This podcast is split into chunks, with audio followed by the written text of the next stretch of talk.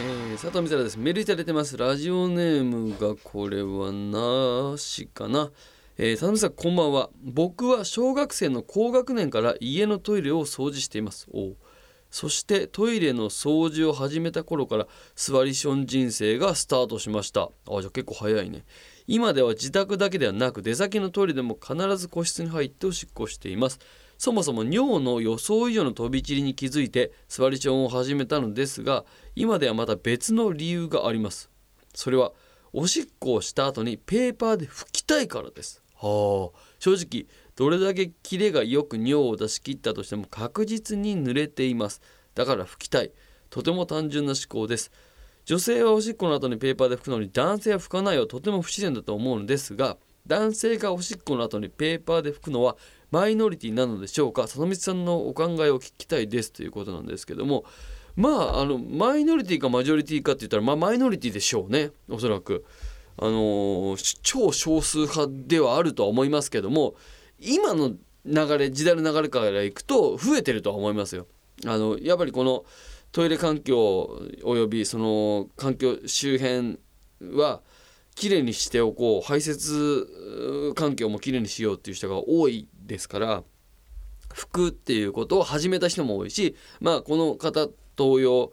もう生まれた時からとかもう小さい頃からずっと吹いてるっていう人もあのどんどん増えてはあのいると思うんですねデータの数字こそないですけど。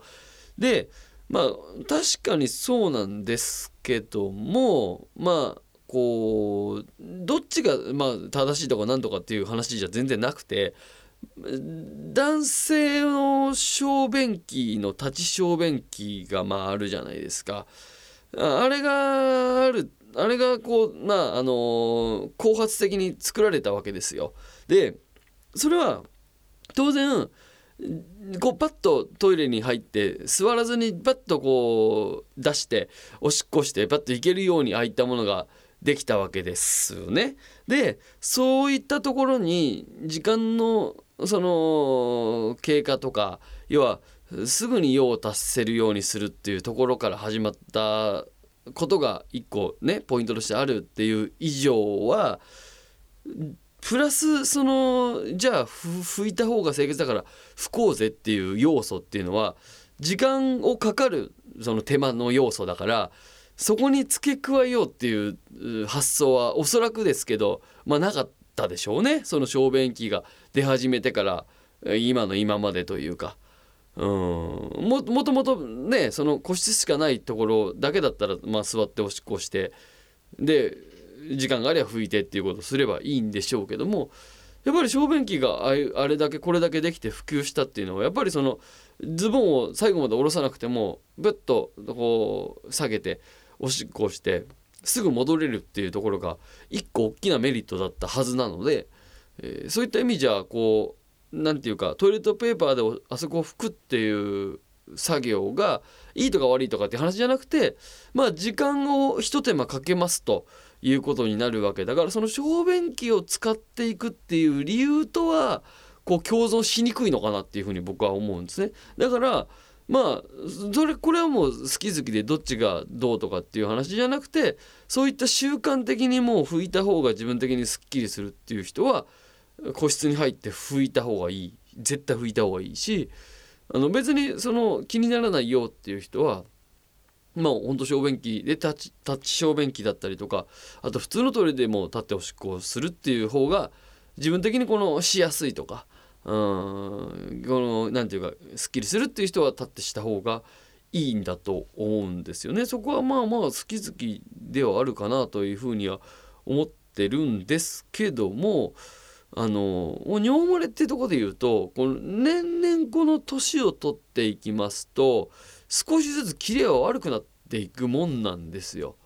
でこのまた難しい問題でこの方がまあ座りションででおしっこをしてで拭いているっていうことなんですけど座りションをしたでなんか膀胱のこの何て言うか角度的に全部できなくて結局尿漏れしたみたいな話もあるあるはあるんですあるはあるんですよ。でこれはそれはもうその人の特性とか体の性質によって全然あの違うから何とももう全員がどうこうみたいな話じゃ全然ないんですけどでこれもまた難しい問題で座っておしっこすることで膀胱が圧迫されちゃうみたいなことを主張する人もいるんですよ。うん、だからこのこの方がまあ座っておしっこして拭いてますっていうのが必ずしも100で正しいかというとまあまあまあちょっと分かんないですよね。うん、でもこれはご自身のうんやりたい方でやってていいと思いますし、うん、ななんか何かを止める必要は僕は全然ないと思うんですけど、まあ、当然拭いた方が綺麗ではあると思いますけども基本的にはですよ基本的にはまあ大きく考えればあのあのそんなに漏れないもんでもあるというか。うん、全員が全員100%で漏れるっていうわけではないということは分かっててもいいかもしれないですね。うんなこの方が何がすごいかっていうとやっぱり小学校高学年からトイレ掃除を家の掃除をトイレ掃除を始めたことによって自分の体感としてあこれ尿が結構跳ねてんだなっていうことに気づき気づいたからこそ座っておしっこをするようになりましたっていうのが全部自分の経験則から判断してきてるから僕はすごい素晴らしいなと思うんですよ。まあ当然誰かが言ってた誰かがこんなこと言ってたからこういうふうにやって今は座っておしっこしてします全然いいんですけどこれは小学校もう高学年の時点で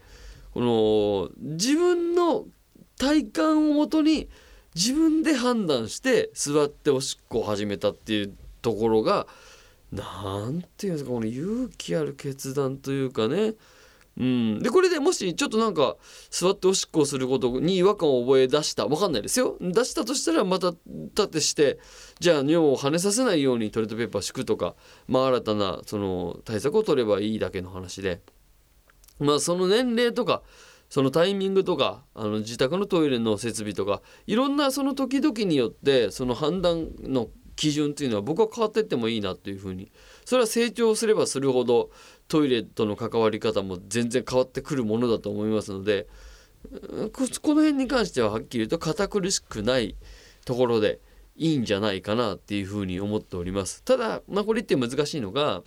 あの今本当に座っておしっこをする人が4割っていうふうなデータがあって4割の方の男性は座ってトイレでおしっこしてるっていうことなんですけどっていうことがあの何十年か分かんないですよこのあと30年40年経った時に座っておしっこをすることを30年40年続けた結果何か膀胱が圧迫されてるっていうことがその何十年後かに出てくる可能性だってあるわけですよ当然。分かんないよそれは。だから絶対立ってしなきゃいけないとか。逆にもう立ってすることが、あの尿跳ねがすごすぎてそのなんかトイレ時代に本当に劣悪なトイレ時代にトイレ環境を悪くしてたみたいなことがはっきりわかるかもしれないし何十年後かの話だから。もうそればっかりはこの今の時点で何とも予想がつきませんので